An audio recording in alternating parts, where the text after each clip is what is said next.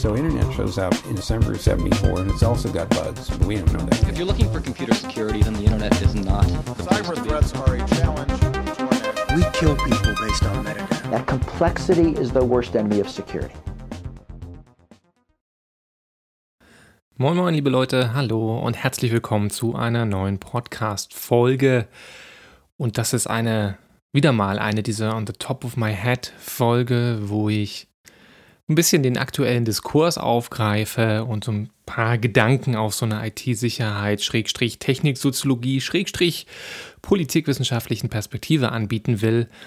Und wenn man sich so die netzpolitische, digitalpolitische Diskussion heutzutage anguckt, dann gibt es eigentlich nur zwei Themen. Das eine Thema ist die Corona-Tracing-App, wo man viel zu sagen kann und wo auch schon viel von anderen kompetenten Kommentatoren und Kommentatorinnen zu gesagt wurde. Ja, dezentrale versus zentrale Datenspeicherung, darf der Staat Zugriff auf alles haben oder nicht? Apple versus Google versus die deutsche Bundesregierung etc. pp. Das ist die eine Diskussion. Die andere Diskussion und die andere App, über die wir heutzutage viel sprechen, ist Zoom, die Videokonferenz-App, die gewissermaßen über Nacht auf die Computer und Devices von uns allen gewandert ist und auf einmal unser Leben bestimmt.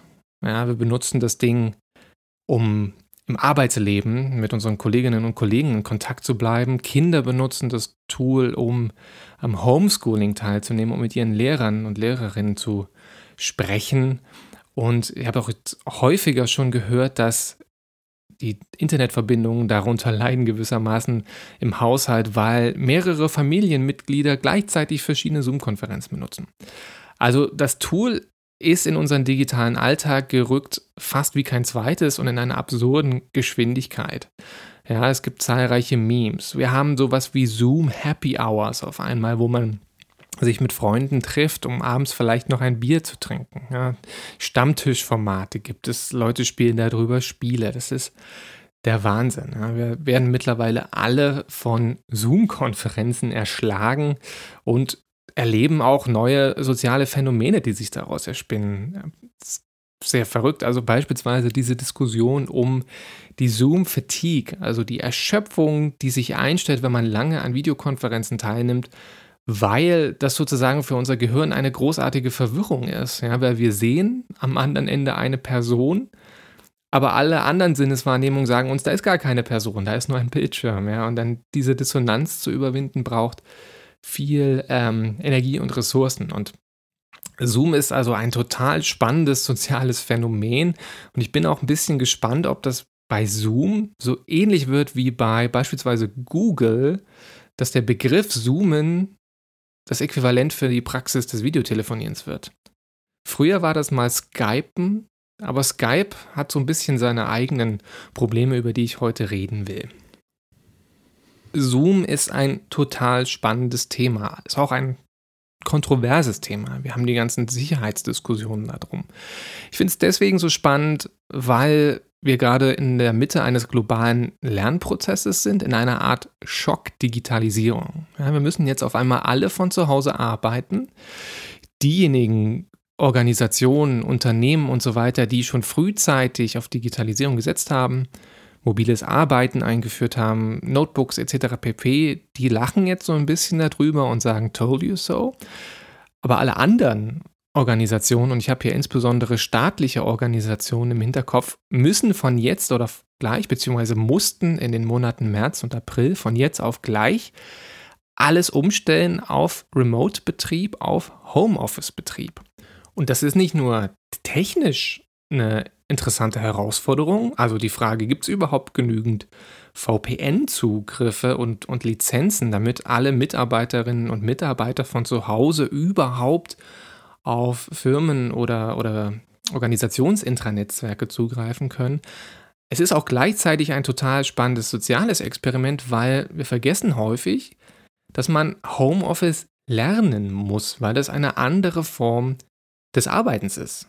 Ja, man muss selbstbestimmt auf einmal arbeiten. Man muss sich mehr oder weniger die Tagesstruktur selber organisieren, den Haushalt noch mit hinbekommen. Es gibt unendlich viele Ablenkungen. Es gibt vielleicht Kinder, die da noch rumspringen oder Partnerinnen und Partner, die dann auch noch mit in die Quere kommen können.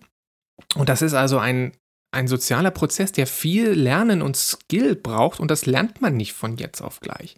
Und auch dieses ganze Thema, wie organisiere ich eigentlich meine Arbeit und wie organisiere ich Arbeit in Teams von zu Hause aus, das kann nicht jeder von jetzt auf gleich und das lernen wir gerade in einem Schockprozess und ich finde das unglaublich spannend und Zoom ist Teil davon und deswegen finde ich das interessant, darüber zu sprechen. Der zweite Punkt, warum ich die Diskussion um Zoom so spannend finde, ist, weil Zoom uns aufzeigt, was wir in Europa verpennt haben. Wir haben es nämlich nicht nur verpennt bei Betriebssystemen, bei Cloud-Infrastrukturen, Rechenzentren und so weiter, aber auch bei dominanten Applikationen, auch sowas wie Machine Learning und künstliche Intelligenz, Alternativen aufzubauen, sondern eben auch bei anderen grundsätzlichen Tools von Digitalisierung und digitalem Arbeiten, nämlich eben den Videokonferenzen, aber eigentlich auch bei allem anderen. Ne? Ob das jetzt die Messenger sind, ob das Kalenderapplikationen sind, das sind alles US-Dienste, die wir da benutzen und es ist immer die Implikation im Hinterkopf, das Zeug liegt irgendwo auf US-Servern, die Daten, die wir da reingeben. Ob das jetzt unsere Messenger-Nachrichten sind, ob das unsere Projektmanagement-Tools wie Trello und Co. sind oder ob das unsere Cloud-Notizen sind, die bei OneNote oder Evernote oder Google Keep oder bei Apple Note rumliegen. Dieses Thema der Datenspeicherung ist also aus europäischer Sicht besonders interessant und problematisch weil wir im Wesentlichen jetzt immer die Alternative haben zwischen einem gut funktionierenden US-Dienst mit tollen Features, mit super Usability und äh, einfacher Nutzbarkeit und gutem Interface und Features und so weiter. Oder wir haben die Alternative zu einer eher, nun ja, Open Source Alternative, die meistens halt datenschutzmäßig besser ist, aber in der Regel furchtbar zu benutzen ist. Und das ist gerade so ein bisschen das Dilemma für uns Europäer in dieser ganzen Diskussion. Und Zoom ist ein herrliches Beispiel dafür. Und ich werde da nochmal drauf eingehen, verstärkt. Damit verbunden ist auch ein weiteres Argument, warum ich das interessant finde. Denn was wir hier an dieser Debatte um Zoom auch sehen, ist auch der, die Frage, warum setzt sich Software eigentlich durch? Warum wird bestimmte Software oder ein bestimmter Dienst dominant, vielleicht sogar irgendwann mal marktbeherrschend? Zoom ist jetzt nicht marktbeherrschend, aber hat zumindest jetzt enorme Sprünge gemacht. Und was sind die Faktoren, die da entscheidend sind? Und hier sieht man, glaube ich, ganz gut, dass die Usability und einfache Nutzbarkeit viel elementarer sind als Sicherheit. Ja, wir wollen alle Sicherheit haben, aber ein Programm setzt sich durch, weil es einfach und fokussiert und klar auf den Punkt sozusagen gedacht ist. Und Sicherheit ist, und das ist leider die Tragik bei der ganzen Geschichte, eher sowas wie ein Nachgedanke. Und Erfolg hat natürlich auch nicht nur was mit Nutzerzahlen zu tun, sondern auch mit Geld. Und auch da ist Zoom total spannend, weil Zoom eine der wenigen Firmen oder Unternehmen ist, die jetzt Krisengewinner sind. Ja, die Börsenkurse sind ja alle runtergerauscht in den letzten Monaten, erholen sich langsam wieder so ein bisschen. Aber der Aktienkurs von Zoom steht besser da als jemals zuvor. Und die Nutzerzahlen sind sozusagen gespiked. Und das ist total spannend. Also über Zoom zu reden, ist, glaube ich, eine interessante Unternehmung und genau das versuche ich jetzt in dieser Podcast-Folge. Ihr seht schon, das ist so ein bisschen, ähm, ich ramble mal so ein bisschen drauf los. Ich erzähle mal so ein bisschen was. Das wird wahrscheinlich auch wieder eine längere Folge werden, also keine kurze auf den Punkt fokussierte Folge, sondern eine in die Tiefe gehende Folge. Aber ich wollte es einfach mal für mich aufarbeiten, weil ich das ganze Thema extrem spannend finde.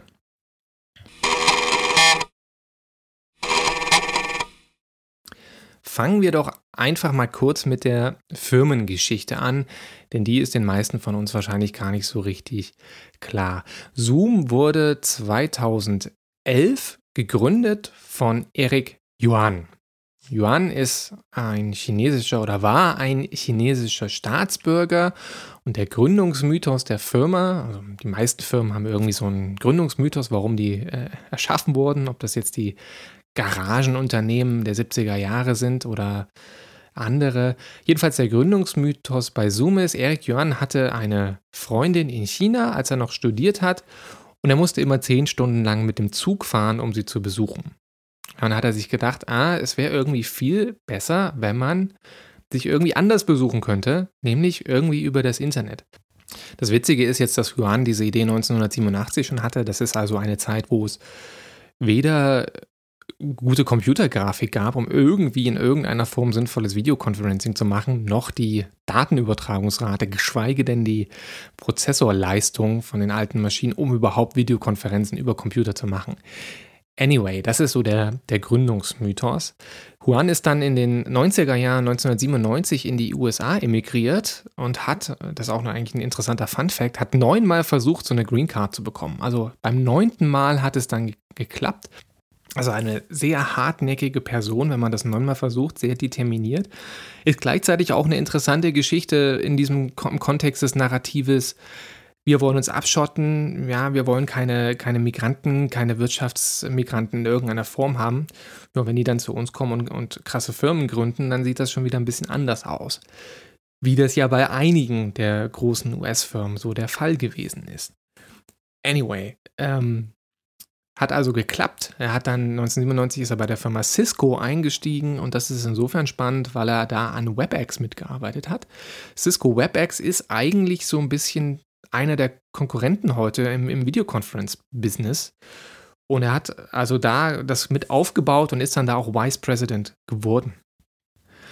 Aber Juan war bei Cisco nicht zufrieden. Er ist 2011 von der Firma weggegangen, weil sich das Produkt WebEx nicht so entwickelt hat, wie er wollte, weil es sperrig ist, weil es kompliziert ist. Und das ist eigentlich auch heute noch der Fall. Und äh, zum Thema Usability sage ich gleich noch was. Jedenfalls hat er dann 2011 die Firma Zoom gegründet. Am Anfang waren da 40 Leute beschäftigt und die Beta-Version des Zoom-Clients startete im September 2012 und erlaubte Videokonferenzen mit bis zu 15 Teilnehmern. Was dann passiert, ist eigentlich eine Geschichte eines sehr interessanten Wachstumsprozesses.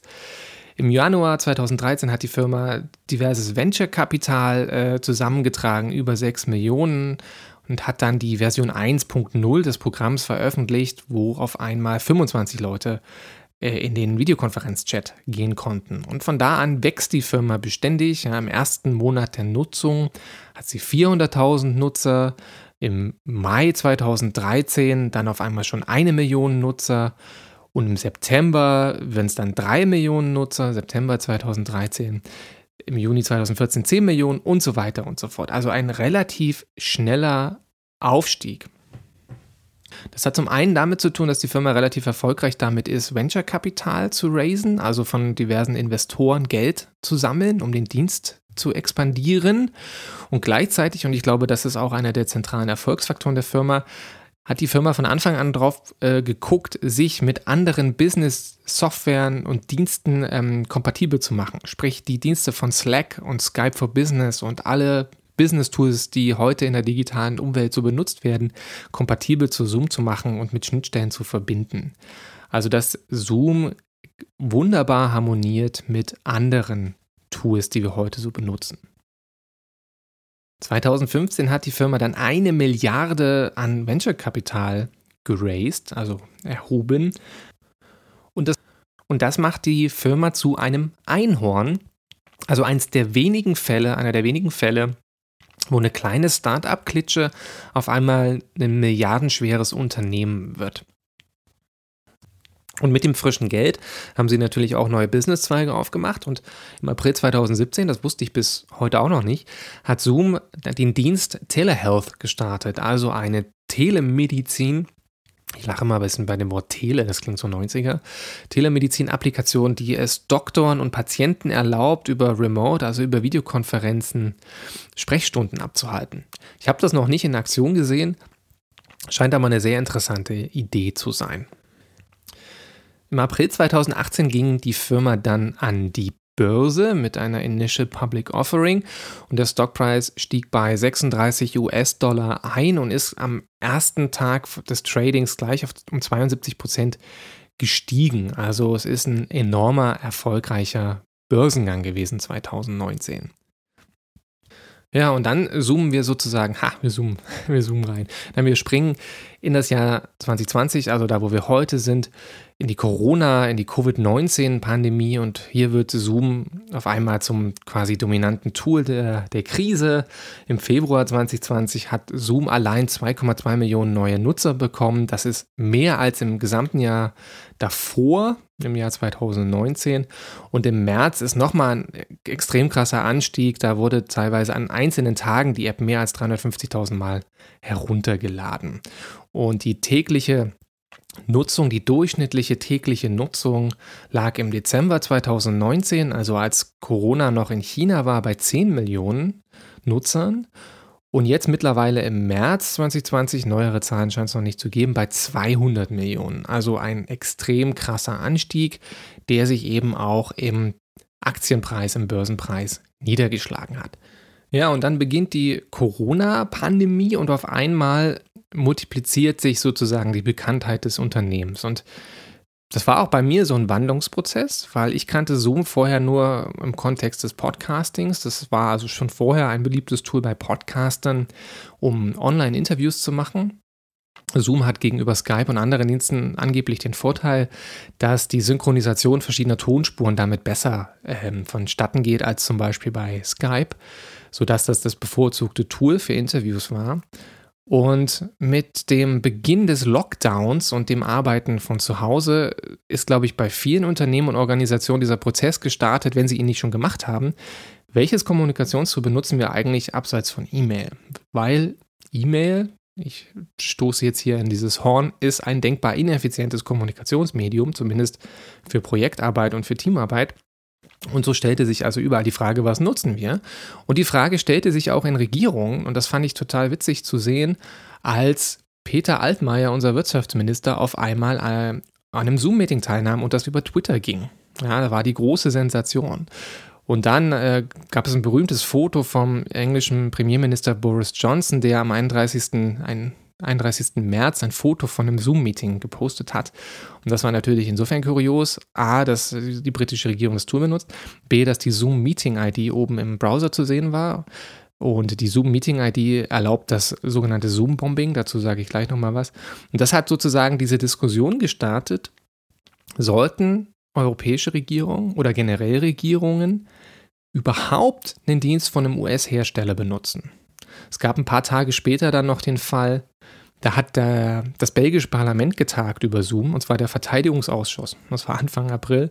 Das ging auch über Twitter. Ja, und Verteidigungsausschuss, da können schon mal sensible Informationen drüber wandern. Und dann kamen auch sozusagen gleich danach die verschiedenen Warnungen von verschiedenen Sicherheitsbehörden, dass man bitte nicht Zoom für sensible Geschichten nutzen sollte. Also das FBI hat gewarnt, die NSA hat gewarnt. Verschiedene Regierungen haben angefangen, den Dienst zu bannen. Die taiwanesische Regierung hat verboten, dass Zoom genutzt wird. Google hat den Mitarbeitern verboten, Zoom zu benutzen. Wobei da vielleicht die Sicherheitsbedenken sekundär waren und es vielleicht eher ein bisschen peinlich war, dass die eigenen Mitarbeiter nicht den eigenen Google-Dienst benutzen, Google Hangouts. Das steht sicherlich auch noch im Hintergrund dessen. Und auch deutsche Behörden, das Außenministerium und so weiter haben angefangen, die Nutzung von Zoom zu verbieten, eben weil es eine US-Firma ist und die Dienste und die Kommunikation über US-Server wandert. Bevor wir jetzt aber über dieses Thema Sicherheit und Cybersecurity sprechen, was ja hier in diesem Podcast mein Steckenpferd ist, wollte ich mal so ein paar Gedanken darüber anstellen, warum benutzen wir eigentlich alle Zoom? Warum ist das Ding auf einmal so beliebt, obwohl es doch x andere Alternativen gibt? Ja, wir haben alle mit Skype wahrscheinlich angefangen.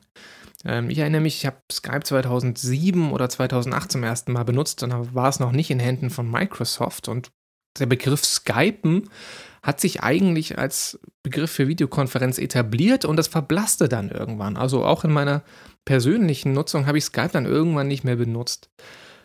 Die andere Sache ist, natürlich gibt es ja auch verschiedene datenschutzkonforme Alternativen. Ja, häufig wird einem Jitsi an den Kopf geworfen, weil man das Ding selbst auf Servern hosten kann und das eben DSGVO-konform ist. Oder eben das schon erwähnte WebEx, was in Firmenumgebungen häufig benutzt wird. Oder Adobe Connect oder Google Hangouts, ja, was, was ich auch schon in Arbeitskontexten viel benutzt habe, was auch relativ gut funktioniert. Apple hat FaceTime, ja, das kann man auch benutzen, ist sogar verschlüsselt. Also es gibt Tausende oder ich weiß nicht, ob es Tausende sind, aber es gibt eine ganze, ganze Menge Alternativen. Der Markt für Videokonferenzsoftware ist auch ziemlich fragmentiert. Wie kommt es jetzt auf einmal, dass sich dieses Tool Zoom durchsetzt? Das ist eine sehr interessante Frage, wie ich finde. Und ich würde hier drei Erklärungen ins Feld führen. Das eine ist Nutzbarkeit, das zweite ist der Fail der Konkurrenz und das dritte ist die Dynamik, die durch die Schockdigitalisierung entstanden ist und die eine rapide sozusagen Umstellung erfordert hat.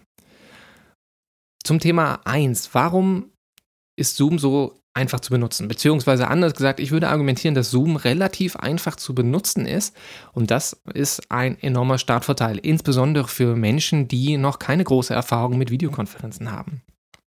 In den Worten von Eric Yuan, also dem CEO, hat Zoom den einfachen Zweck, Videokonferenzen zu machen. Also er sagt selber sinngemäß, Videokonferenz und gute Videoqualität steht im Fokus. Das ist das Killer-Feature. Ja, also es muss funktionieren. Es muss so einfach funktionieren wie ein traditioneller Anruf. Das heißt, Videokonferenzen ist das Designprinzip und nicht so wie bei anderen Unternehmen, die auch in diesem Bereich tätig sind, dass die eher zum Beispiel über Screensharing sprechen oder dass es eher so um Remote Support geht, wie bei TeamViewer. Ja. Das heißt, viele andere Lösungen haben andere Schwerpunkte. Auch bei Microsoft zum Beispiel, diese ganze Office- und Teams-Geschichte, die hat einen leicht anderen Schwerpunkt. Und Zoom hat gesagt, okay, wir wollen eine Sache machen, wir wollen die richtig gut machen und das ist gute Videokonferenz. Und das spiegelt sich meiner Meinung nach in dem relativ begrenzten Feature-Set wieder, ja, aber auch in der Audio- und Videoqualität. Ich habe jetzt x verschiedene Dienste ausprobiert im, im, Laufe der letzten Monate und Zoom hat für mich zumindest die beste Audio- und Videoqualität, die wenigsten Lags und die wenigsten Verbindungsabbrüche. Das ist natürlich immer noch nicht perfekt, aber es funktioniert überraschend gut und es ist sichtbar gut. Denn wir erinnern uns alle oder wir kennen alle diese Memes, die sich um Videokonferenzen gebildet haben. Ja? Videokonferenzen beginnen immer erstmal mit dem Satz, Hallo, kannst du mich hören? Ja, das ist einfach ein Indikator dafür, dass das nicht so gut funktioniert, wie es funktionieren soll. Denn am Telefon gehen wir ja auch nicht ran und sagen, hallo, kannst du mich hören? Ja, also allein diese Unsicherheit, dass da irgendwas nicht funktioniert, ist eigentlich, begleitet mich schon seit jeher mit verschiedenen Videokonferenzlösungen. Und bei Zoom funktioniert es einfach. Ein Artikel von Quartz hat das Ding mal Viral Enthusiasm, also viraler Enthusiasmus genannt. Äh, das ist so ein Bericht aus, aus internen Test- und Fokusgruppen von Zoom. Äh, die Firma hat sozusagen das Produkt den Testern vorgesetzt und die Leute waren einfach extrem schockiert, dass das Ding einfach funktioniert. Also, dass man mit einem Videokonferenztool einfach Videokonferenzen machen kann, ohne dass man irgendwas konfigurieren muss, ohne dass man irgendwie am Ton rumspielen muss, ohne dass es irgendwelche Lags und Verbindungsabbrüche gibt. Das zweite Ding ist, ich finde die Oberfläche und die Menüs relativ intuitiv verständlich und das erlaubt eine relativ flache Lernkurve. Äh, beispielsweise sind die Buttons alle relativ deutlich unten an der Menüleiste. Ja, man sieht sofort, wann man gemutet ist und wann nicht. Bei Skype ist bei Jitsi zum Beispiel ist mir immer unklar, bin ich jetzt gemutet oder nicht, weil die Buttons mit einer komischen Farbschattierung arbeiten, beziehungsweise einen weißen Indikator haben, wo mir immer nicht so richtig klar ist, ist das Mikro jetzt an oder aus. Und wenn es mir so geht, geht es wahrscheinlich anderen Leuten auch so. Ja, also relativ far klares Farbschema, eine relativ einfache Übersicht, die Rasteransicht äh, ist relativ gut. Bei Skype und so weiter finde ich das alles weniger sinnvoll umgesetzt. Das wesentliche Killer-Feature ist meines Erachtens, dass das mit vielen Leuten funktioniert. Also es ist schon ein bisschen beeindruckend zu sehen, dass da 100, 150 Leute in einem Zoom-Call sitzen können und es funktioniert einfach. Ja, also das holt im gewissermaßen alle ab, die da irgendwie Skepsis haben. Und wenn man so ein bisschen die alternativen Dienste benutzt, Jitsi und Co., die skalieren einfach nicht so gut auf viele Teilnehmer. Das hat so ein bisschen was mit der technischen Infrastruktur zu tun. Aber ich glaube, das ist das Killer-Feature. Und natürlich noch das Businessmodell, das muss man, glaube ich, an dieser Stelle auch erwähnen, denn die Gratis-Version erlaubt 40 Minuten oder 45 Minuten oder irgendwie sowas ähm, Online-Meetings mit guter Qualität, mit einer relativ hohen Teilnehmeranzahl. Und das ist, glaube ich, für die meisten Menschen komplett ausreichend, denn wir sollten Meetings ja sowieso nicht so, so lange machen, weil das eine enorme Zeitverschwendung ist. Das heißt, der Erfolg von Zoom begründet sich meiner Meinung nach durch das relativ klare auf Videokonferenzen fokussierte Feature-Set, ne, das mit dem Handheben, die Handheben-Funktion, die Whiteboard-Funktion, das mit dem Chat und so weiter und so fort. Das ist alles ziemlich fokussiert und Videoconference first und nicht Collaboration first, wie bei Microsoft Teams beispielsweise. Und der Erfolg von Zoom ist meines Erachtens auch gleichzeitig ein Fail der Konkurrenz. Ich habe es ja schon gesagt, ich war lange Zeit Skype-Nutzer. Ich erinnere mich noch an die schönen, schönen Tage, als Skype noch nicht von Microsoft gekauft wurde. Ich habe es damals auf dem Mac benutzt und das Programm war ein Designtraum. Es war simpel, intuitiv designt. Es gab wenig Schaltflächen zum Klicken. Es gab wenige Menüs, wie das auf dem Mac ja häufig im Vergleich zu den Windows-Versionen der Fall ist. Also die Menüs auf dem auf Apple-Betriebssystemen sind viel flacher. Es gibt viel weniger Unterkategorien und Unterklickboxen, wie zum Beispiel das, beste Beispiel ist das Energiemanagement von macOS. Sich einfach mal das Energiemanagement angucken und sich dann das Energiemanagement in der alten Windows 7 Oberfläche von Windows 10 anzugucken mit diesen Drag-Down-Boxen, wo es irgendwie noch zehn Untermenüs gibt und man kann das Fenster nicht größer machen. Und irgendwann ist diese Windows-Design-Philosophie mit den 1000 Menüs auch auf die Skype-Version übergeschwappt. Sprich, die Skype-Version sowohl für Windows, die schon immer relativ kompliziert war in ihrer Menüführung, als auch die auf dem Mac, haben irgendwann das gleiche Interface bekommen und ich finde das Interface belastend bis furchtbar, weil mir immer nicht so richtig klar ist, welche Buttons was machen. Das heißt, es ist nicht so, die Einstiegshürde ist nicht so gering wie bei anderen Diensten und Microsoft weiß das. Microsoft macht ja regelmäßig Fokusgruppentests und Microsoft weiß darum, dass die Usability ihres Produktes nicht gut ist. Also das haben Umfragen bei Microsoft belegt und sie haben jetzt auch in der Vergangenheit versprochen, danach zu bessern. Und das ist aber jetzt genau der Punkt, den ich mache. Zoom ist nicht gut, nicht nur deswegen gut, weil es gute Features hat, sondern auch, weil die dominanten Konkurrenzprodukte alle viel krassere Hürden haben oder irgendwelche Hürden haben. Denken wir zum Beispiel an Google Hangouts. Bei Google Hangouts muss man sich erstmal einen Google-Account machen. Okay, das ist jetzt nicht so die Hürde, aber in einem Arbeitskontext natürlich schon mal ein bisschen blöd, wenn man einen Google-Account haben muss. So, dann funktioniert Google Hangouts mit einigen Browsern besser als mit anderen Browsern und dann muss man wieder Chrome installieren und das, oder zumindest ein Plugin für andere Browser und das ist schon wieder eine Einstiegshürde. Die anderen professionellen, kommerziellen Videokonferenztools, die es ja gibt, ne, Adobe Connect, Cisco und so weiter und auch andere, sind haben alle eine relativ hohe Einstiegshürde, als dass sie sozusagen erstmal ins Business integriert werden müssen. Ja, das muss dann die IT in einem Unternehmen wahrscheinlich einrichten. Und es ist nicht so, dass jeder das für sich selber ohne größeren Aufwand aufsetzen muss. Das heißt, man braucht eine zentrale Verwaltung irgendwo anders und kann es nicht selber benutzen. Und da gewinnt natürlich Zoom, weil Zoom kann jeder auf dem Rechner installieren und auch meine Eltern und die Omas und so weiter und so fort und das Ding funktioniert. Und ich glaube, darin liegt der zentrale Vorteil. Und jetzt kommt die, der dritte Faktor, die dritte Variable. Ja? Einfache Nutzbarkeit, die Fehler der Konkurrenz und jetzt das dritte Argument, die verschlafene Digitalisierung. Ja, wir reden uns ja, die digitalen nativen Menschen hier in diesem Land reden sich ja seit Jahren den Mund fusselig darüber, dass, dass das hier alles lange dauert, dass wir Prozesse zu bürokratisch haben, dass wir Digitalisierung äh, nicht gestalten und nicht sinnvoll verstehen. Ja, Digitalisierung ist eben nicht einen analogen Antrag in einen PDF-Antrag umzuwandeln und dann ist er digital, sondern Digitalisierung ist so ein bisschen mehr als das. Und gerade im Behördenleben und alles, was, was Organisationen des öffentlichen Dienstes sind, ist, glaube ich, die verschlafene Digitalisierung die Norm. Ich habe es ja schon erwähnt. Es gab, gab viele, in vielen Unternehmen keine Homeoffice-Regelung. Ich habe davon gehört, dass es nicht genügend VPN-Verbindungen gab, um überhaupt in Intranetzwerke zu kommen dass es nicht genügend Notebooks gab, die jetzt angeschafft werden müssen und so weiter und so fort.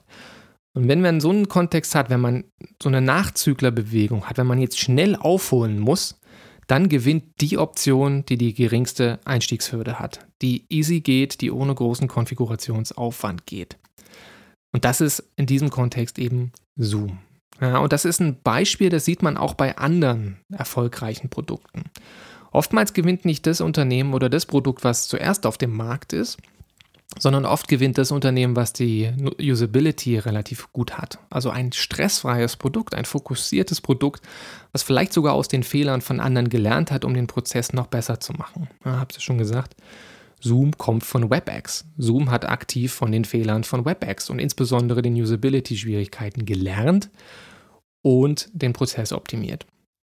Beispiele für andere Produkte und Softwares und Unternehmen, die genau in die gleiche Kerbe geschlagen haben, wären zum Beispiel WhatsApp. Ja, WhatsApp ist jetzt die, eine Tochter von Facebook.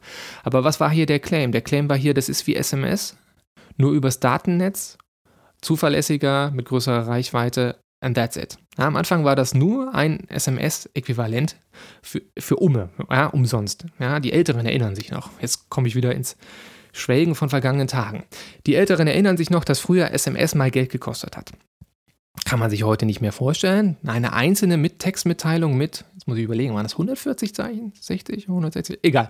Eine einzelne Textnachricht mit einer begrenzten Zeichenanzahl hat Geld gekostet. Schocker. Und dann kam WhatsApp daher und gesagt, nee, das ist ja Quatsch. Warum soll denn ein Telefonunternehmen damit jetzt Geld verdienen, dass, dass die Nachrichten Geld kosten, wenn das umsonst geht übers Datennetz? Und das war der Claim von WhatsApp und das Ding hat funktioniert und hatte sozusagen dadurch eine einfache Einstiegshürde und setzte sich zum Standard durch. Ähnliche Geschichten sieht man auch beim iPhone. Ja, das iPhone war auch nicht der erste Digital Assistant, war aber der erste Digital Assistant, der die Einstiegshürde für die normalen Menschen so gesenkt hat, dass man das Ding auch benutzen konnte.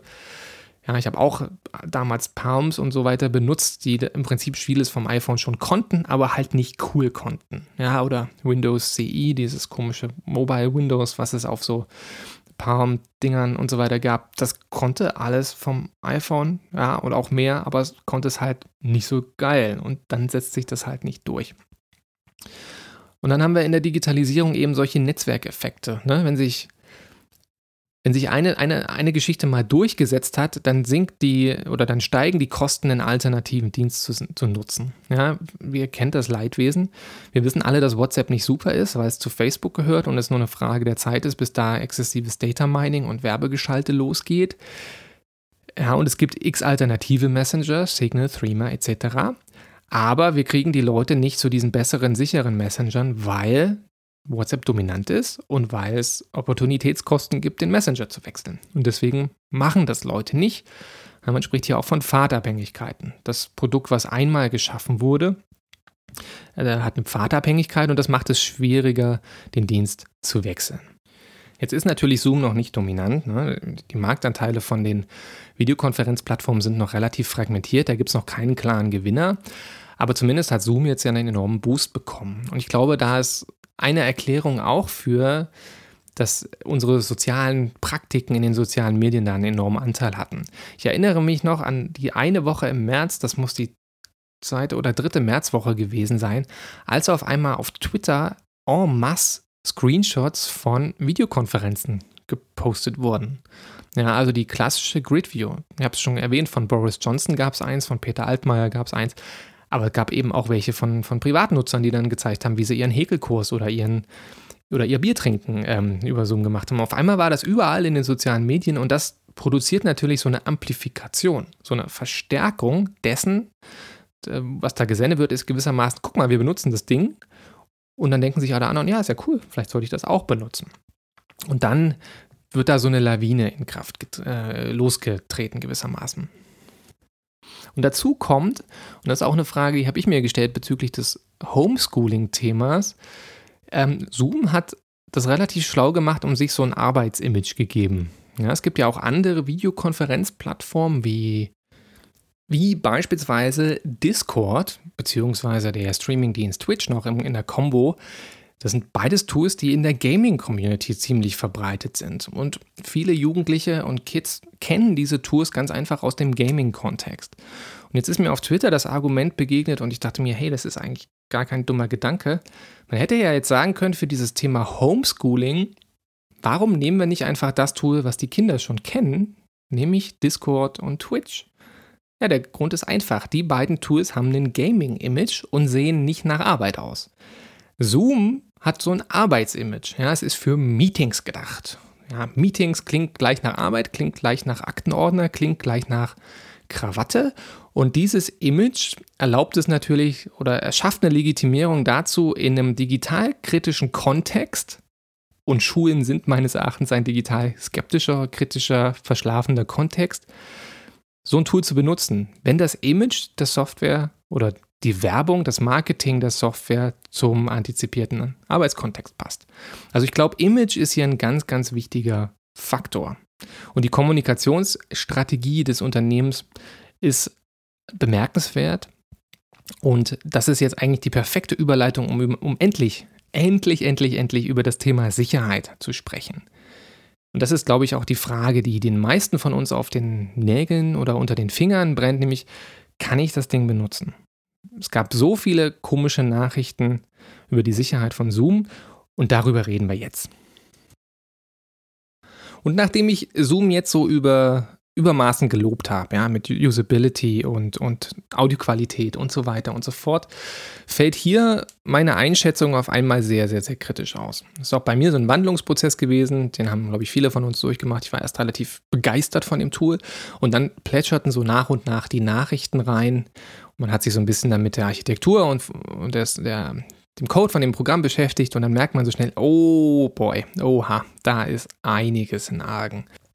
Und es fängt an mit der Installation des Programmes, die zum Beispiel auf dem Mac äh, im März zumindest, die Nachrichten beziehen sich hier auf Ende März, noch einige komische Geschichten veranstaltet hat, die die IT-Sicherheitscommunity dann dazu veranlasst haben zu sagen, hm, eigentlich verhält sich das Programm wie eine Schadsoftware. Es installiert eine Funktionalität auf eine Art und Weise, die dem Nutzer nicht kommuniziert, was passiert.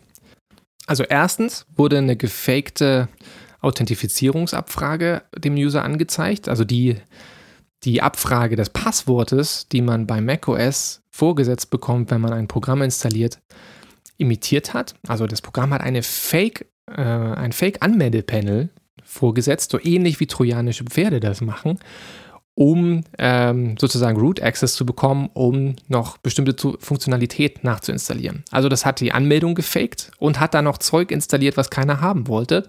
Zum Beispiel eine versteckte Server-Funktionalität, die wahrscheinlich für das Hosting von, von Diensten genutzt wird, die aber nicht verschwindet, wenn man das Programm wieder deinstalliert hat. Ja, also wenn man Zoom in der Version vom März wieder löschen wollte, blieb die Server-Funktionalität bestehen, wurde nicht mit gelöscht. Ja, also das ist ein sehr shady Verhalten. Und dann stellte sich auch noch raus, hm, dieser Server hat natürlich noch Sicherheitslücken drin gehabt und erlaubte Zugriff auf Webcam und Mikrofon. Also doppelter Clusterfuck gewissermaßen. Die, den Nutzer angeschwindelt, indem man ihnen eine trojanische Pferdmaske vorsetzt, eine Funktionalität zu installiert, die nicht kommuniziert wird äh, und dann da noch Sicherheitslücken drin. Also sehr, sehr uncool. Dann hat Zoom nicht nur mit dieser Anmeldemaske die Nutzer sozusagen belogen, sondern auch in der Firmenkommunikation Nutzer und auch Klienten und Unternehmen absichtlich hinters Licht geführt. Denn die Firma Zoom hat auf ihrer Website, Stand wie gesagt März 2020, angegeben, wir benutzen Ende-zu-Ende-Verschlüsselung. Ende-zu-Ende-Verschlüsselung ist der Goldstandard für Verschlüsselung sorgt also dafür, dass nur die Geräte an den Endpunkten deiner Kommunikation, also wenn ihr mit eurer Omas ähm, zoomt oder Skype, dann seid ihr das und eure Oma, die Endpunkte, nur die können die Kommunikation im Klartext lesen. Das heißt, Ende zu Ende, Klartext ist nur am Ende der Kommunikationskette zu sehen. Und wie gesagt, die guten Social, also guten Tools wie Signal und so weiter benutzen alle Ende zu Ende, weil Goldstandard bedeutet nämlich, dass die Kommunikation nirgendwo in der Mitte abgefangen werden kann. Jetzt stellte sich aber heraus, und da haben Forscher vom Citizen Lab in Kanada herausgefunden, dass das gar nicht Ende zu Ende ist, obwohl es auf der Website als Ende zu Ende steht. Denn was die da eigentlich benutzen, ist eine andere Form von Verschlüsselung, die sich ähm, Transportverschlüsselung nennt. Transportverschlüsselung ist im Wesentlichen das, was auch Browser und Websites benutzen, um die Daten zu verschlüsseln. Das heißt, die Verbindung von mir als Klient zu einem Webserver wird verschlüsselt ja, während des Transportes. An den Endpunkten bzw. nach dem Transport sind die Daten aber im Klartext lesbar. Das bedeutet, ich habe einen Schlüssel für die Kommunikation und der Server hat einen Schlüssel für die Kommunikation, um den Klartext zu lesen. Wenn man das jetzt für eine Videokonferenzplattform benutzt, bedeutet das, dass wenn ich mit meiner Oma zoomen will, dass die Kommunikation von mir zum Server von Zoom, dem Zoom-Server, verschlüsselt ist. Da wird die Kommunikation entschlüsselt. Ja, dann wird so ein bisschen Tech-Optimierung draufgeschmissen. Ja, Zoom benutzt ja diverse ähm, Algorithmen und äh, Technologie, um, den, um die Datenkompression zu verbessern und um die Audioqualität zu verbessern. Ähm, das wird also auf dem Server auf die Kommunikation, auf die Audiowellen, auf die Audiofiles draufgelegt, damit es besser klingt. Und dann wird das Ding wieder verschlüsselt und zu meiner Oma geschickt. Ja, das heißt, der Server Zoom kann die Kommunikation lesen, weil sie nicht durchgängig ist, weil sie nicht von Ende zu Ende ist, sondern in der Mitte unterbrochen wird. Und das ist halt blöd. Ne? Dann kann nämlich Zoom die Videokonferenzen mithören und speichern und mit Machine Learning beispielsweise auswerten, um vielleicht Werbung zu verkaufen. Sie können die Daten aber auch an Strafverfolgungsbehörden weitergeben. Und dazu kommt noch, dass Zoom keine Transparency Reports darüber anstellt, wie sie mit Anfragen von Strafverfolgungsbehörden umgehen. Die meisten großen Unternehmen, Microsoft, Apple, Google und so weiter, machen solche Transparency Reports. Da schlüsseln sie auf, wie oft Strafverfolgungsbehörden aus verschiedenen Ländern ankommen und sagen, hier, wir hätten gerne mal Zugriff auf, auf die Accounts, die ihr hostet. Das ist eine wichtige Transparenzmaßnahme und Zoom macht das nicht. Ach ja, weil wir gerade dabei waren mit, mit Facebook und so weiter. Es gab dann auch noch die, die Nachricht, dass der Installer von Zoom, ich glaube auf den Mobilgeräten, äh, Komponenten von Facebook-Code beinhaltete, also Programmbibliotheken von Facebook, die äh, bestimmte Kommunikationsmetadaten, soweit ich mich erinnere, an Facebook übergeben haben. Und Zoom wusste davon anscheinend nicht. Ja, das heißt, die haben sich scheinbar Programmkomponenten aus dem Internet, wie das häufig so der Fall ist, zusammengebastelt, zusammengesucht und hatten Code in ihrem äh, Code drin, von dem sie nicht wussten, was er macht. Und das ist natürlich eine sehr schlechte IT-Hygiene, wenn ich Code im eine Applikation drin habe und selber nicht so richtig den Überblick habe, was da passiert. Ja, das spricht alles für sehr schlampige Engineering- und Entwicklungspraktiken, die zu Recht kritisiert wurden. Also auch das mit dieser Serverfunktionalität, auch sehr schlampig. Die Geschichte mit der Verschlüsselung ist auch sehr schlampig und so weiter. Denn, und das muss man jetzt auch, glaube ich, noch dazu sagen, Ende-zu-Ende-Verschlüsselung bei Videokonferenzen zu machen, ist ziemlich kompliziert. Denn die Kommunikation zwischen allen Teilnehmern muss ja verschlüsselt werden. Das heißt, je mehr Leute in einem Videocall sind, desto komplizierter wird es, weil dann die Schlüssel zwischen allen Endpunkten untereinander ausgetauscht werden müssen. Und je mehr verschlüsselt wird, desto langsamer wird die Datenübertragung, also beziehungsweise der, der Rechenaufwand steigt damit. Das macht das Programm weniger performant. Und dann das andere Problem ist, wenn ich den Datenverkehr verschlüssele, von, von Audio, von Sprache, wenn ich diesen Datenverkehr verschlüssele, kann ich nicht auf einem zentralen Server diese ganze Optimierung drüber laufen lassen. Also die Tonoptimierung und die Videooptimierung, die ich ja vorhin bei Zoom schon so angepriesen habe. Also, dass das alles so klar klingt und dass der, die Kommunikation nicht abgehackt ist, das geht deswegen, weil die Kommunikation auf den Zoom-Servern entschlüsselt wird und optimiert wird. Wenn das jetzt alles verschlüsselt wird, geht es schwieriger. Der Witz ist jetzt, es geht. Ja, Apples FaceTime beispielsweise hat ziemlich gute Audioqualität und ist Ende zu Ende verschlüsselt. Das Problem ist, dass das viel komplexer in der Programmierung und in der Implementierung ist. Und deswegen hat man das bei Zoom wahrscheinlich nicht gemacht. Denn ich hatte es ja schon erwähnt, Zoom ist ein Beispiel für das Problem, was ich mit Startups habe. Ja, also diese Entwicklung von einem Startup zu einem Einhorn, dieser rapide Wachstumsprozess innerhalb von wenigen Jahren oder Monaten, ist problematisch, denn die Mentalität bei vielen kleinen Startup-Klitschen ist, wir werfen erstmal ein Produkt raus, was so eine Kernfunktionalität hat, wie Videokonferenzen, und machen dann Security später. Ja, also die ganzen Sicherheitsgeschichten sind alle kompliziert, brauchen viel Personal, kostet viel Geld, hat keinen so richtig sichtbaren User-Impact, kann man also vielleicht später machen, später dran flanschen.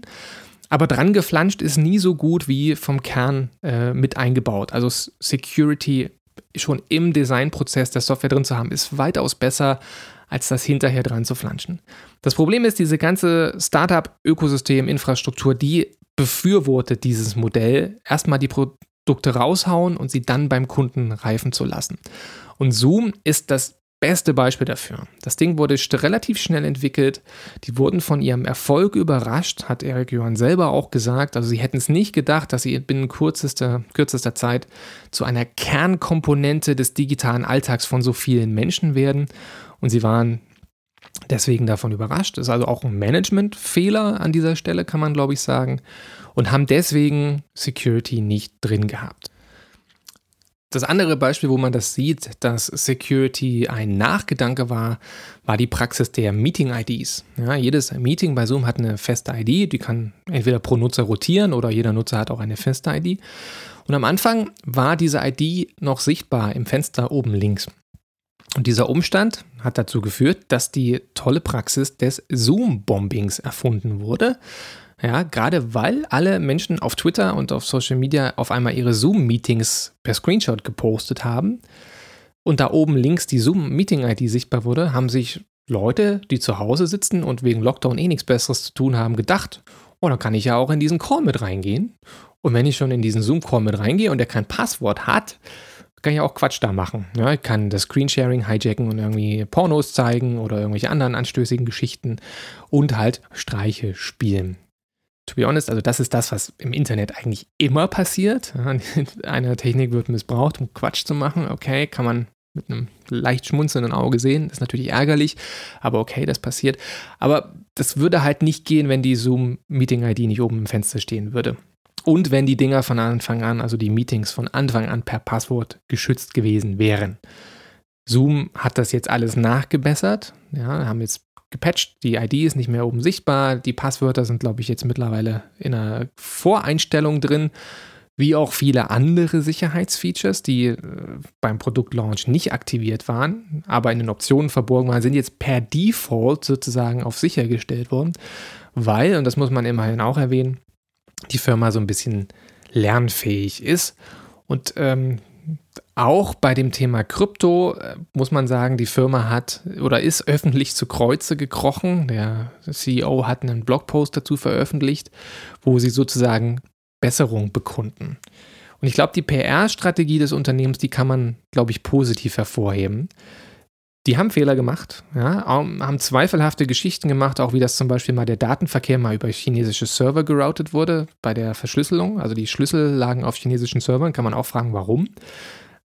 Kann, bös, kann böswillige Absicht kann man sicherlich unterstellen. Man kann aber auch einfach Nachlässigkeit unterstellen, ja, weil Zoom relativ frei äh, wählen lässt, über welche Server die Kommunikation läuft oder die Optimierung läuft. Denn die haben Server überall stehen. Das hat eben was mit der Optimierung zu tun. Ja, wenn Europäer den Dienst benutzen und dann muss die Optimierung über US-Server laufen, dann dauert das einfach länger.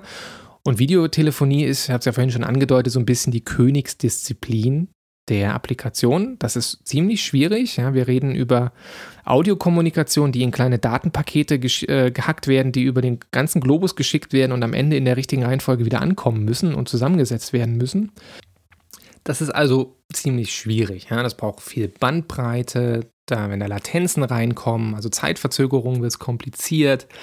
Wir reden über unterschiedliche Audioqualitätsniveaus und damit Speicherverbrauch. Also Audiofiles in der richtigen Reihenfolge übers Internet zu schicken, ist weitaus komplizierter als beispielsweise kleine Textmessages, die nur ganz wenig Speicher verbrauchen und wo es auch nicht so richtig auf die Latenz ankommt. Und deswegen ähm, ist das so schwierig zu machen. Die anderen Probleme hatte ich ja schon angesprochen. Man kann auch, glaube ich, noch über die Sicherheitslücken diskutieren. Das ist insofern auch spannend, als das jetzt zumindest in meiner Wahrnehmung ist so war, dass sich auf einmal Leute mit Sicherheitslücken beschäftigt haben, die vorher noch nie über IT-Security und Sicherheitslücken nachgedacht haben. Und dann hieß es so gleich, aha, Zoom hat eine Sicherheitslücke, eine kritische Zero-Day-Sicherheitslücke, deswegen ist das Programm schlecht das stieß so mit in diesen Narrativ, als so die, die, die, Emotionen geschwappt sind von, ah, Zoom, das funktioniert übelst gut. Und wir posten alle auf Twitter, wie wir Zoom-Meetings machen. Und dann eine Woche später war die Diskussion, ah, Zoom ist furchtbar, Sicherheitslücken, Kryptographie, PR-Kommunikation äh, hat, haben die Nutzer angelogen und so weiter und so fort. Und auf einmal haben alle auf die Sicherheitslücken geschielt. Jetzt muss man natürlich fairerweise auch dazu sagen, alle Software hat Sicherheitslücken. Ja, Software ohne Sicherheitslücken gibt es nicht. Auch bei Skype werden regelmäßig Sicherheitslücken gepatcht. Also nur zu sagen, okay, da gibt es Sicherheitslücken, deswegen ist das Programm böse, funktioniert nicht, weil das müsste man dann bei allen Programmen sagen. Aber, und jetzt kommt das Aber, die Nachlässigkeit in der Programmierung ist natürlich ein Ding. Ja, denn viele dieser Sicherheitslücken bei Zoom waren keine komplizierten Sicherheitslücken. Das waren welche, die man mit automatisierten Überprüfungsprozessen hätte finden können und das wurde offensichtlich nicht gemacht. Also hier ist wieder das Thema Nachlässigkeit der, der Entwickler drin, was so ein bisschen sich wie ein roter Faden durch das durch die Geschichte von Zoom zieht, die ich jetzt hier so dargelegt habe. Die Frage also, ist Zoom sicher? Lässt sich nicht so ohne weiteres beantworten. Und eigentlich ist es auch die falsche Frage, denn die Frage der Sicherheit ist keine absolute Frage, sondern es ist eine relative Frage. Ist etwas sicher, ist immer relativ zu der Frage, was habe ich zu verlieren und wer ist eigentlich meine Bedrohung oder was ist eigentlich die Bedrohung, vor der ich Angst habe. Wenn die Bedrohung ist, nehmen wir an, ich bin eine kleine Startup-Medienagentur und ich mache irgendwie Grafiken für, für Kunden. Dann ist mein Bedrohungsmodell, hm, jemand könnte meine Kundendaten stehlen, das wäre vielleicht blöd. Und jemand könnte vielleicht meine Designs stehlen, das ist vielleicht auch blöd. Ist vielleicht aber nicht so kritisch wie sensible Regierungskommunikation, zum Beispiel diplomatischer Verhandlungen. Es gab nämlich auch Screenshots wo diverse UN-Sekretariate oder diplomatische Kanäle über Zoom abgehalten werden. Ich weiß gar nicht, ob die EU-Staats- und Regierungschefs auch über Zoom sprechen oder ob die, ob die andere Kanäle benutzen. Anyway, solche Kommunikation ist natürlich durchaus sensibler, insbesondere wenn die Verschlüsselung nicht vollständig ist und zum Beispiel russische, chinesische, amerikanische oder sonstige Nachrichtendienste eventuell auf den Servern mitsitzen. Ja, wir wissen das nicht, aber wenn die ganzen Sicherheitsmaßnahmen schon so lax sind bei Zoom, dann ist es vielleicht auch gar nicht so kompliziert, einen Zoom-Server zu hacken, um da die Kommunikation mitzulesen. Das heißt, die Frage, kann ich das benutzen, ist abhängig davon, was ich zu schützen habe. Und wenn ich darüber meine Yogakurse mache oder meine Biertrink-Sessions, dann ist das wahrscheinlich safe. Wenn ich darüber aber personenbezogene Daten verarbeite, Bewerbungsgespräche mache, sensible Firmen interner kommuniziere, dann ist es wahrscheinlich nicht das beste Tool der Wahl. Und das ist ein grundsätzliches Dilemma und das ist sozusagen jetzt die Überleitung zum Ende meines, meines Ramblings über Zoom. Das ist ein Dilemma, was wir Europäer noch viel oder noch länger mit uns rumtragen werden. Denn das grundsätzliche Problem, was wir haben in Europa, ist, wir haben entweder die Alternative zwischen einem gut funktionierenden, sicher, äh, gut funktionierenden, skalierbaren, einfach zu benutzenden Tool, was meistens aus den USA kommt, ob das jetzt Apples iPhones sind, ob das Google Docs sind, ob das Zoom ist, ob das Evernote ist oder Microsoft Kalender oder OneNote und so weiter und so fort. Das sind alles US-Dienste, die haben mal bessere, mal schlechtere Usability haben aber eben auch Privatsphäre-Implikationen, weil die Sachen auf den US-Servern liegen. Das ist die eine Alternative. Oder wir benutzen irgendwie so ein Open Source zusammengefrickeltes, vielleicht auch selbst gebautes System, was in der Funktionalität aber nicht so gut ist, was weniger kann, wo der Support schlechter ist, wo die Grafik, die Nutzeroberfläche nicht so nett ist und dafür aber der Datenschutz okay ist. Ja, aber vielleicht die Produktivität im Einsatz massiv leidet, weil die Software nicht gut zu benutzen ist. Und das ist so ein Grunddilemma für mich, was einfach überall sichtbar wird. Wir sehen es in der Diskussion um, um Microsoft auf Regierungsrechnern ja, versus Open Source Linux. Ja, wir hatten da die Feldversuche in München und die sind ja unter anderem auch deswegen gescheitert, weil die Leute mit Linux-Distributionen einfach nicht klar kamen und weil das hohe Kosten verursacht hat, wenn ich meine ganzen Mitarbeiterinnen und Mitarbeiter auf einem neuen Betriebssystem schulen muss. Was, jetzt hole ich mir hier den Zorn aller Linux-Nutzer auf, ehrlich gesagt auch nicht so super von der Usability ist. Ja, ich weiß, es gibt verschiedene GNOME und, und Oberflächen und so weiter, die bessere Usability haben. Vollkommen klar, vollkommen klar. Aber bei Default ist Linux in vielen Fällen nicht so super zu benutzen, insbesondere wenn man es anders kennt. Und was ich damit sagen will, ist, dass das erhebliche Opportunitätskosten für Unternehmen und Organisationen hervorruft, eben diese Umstellungsprozesse zu machen.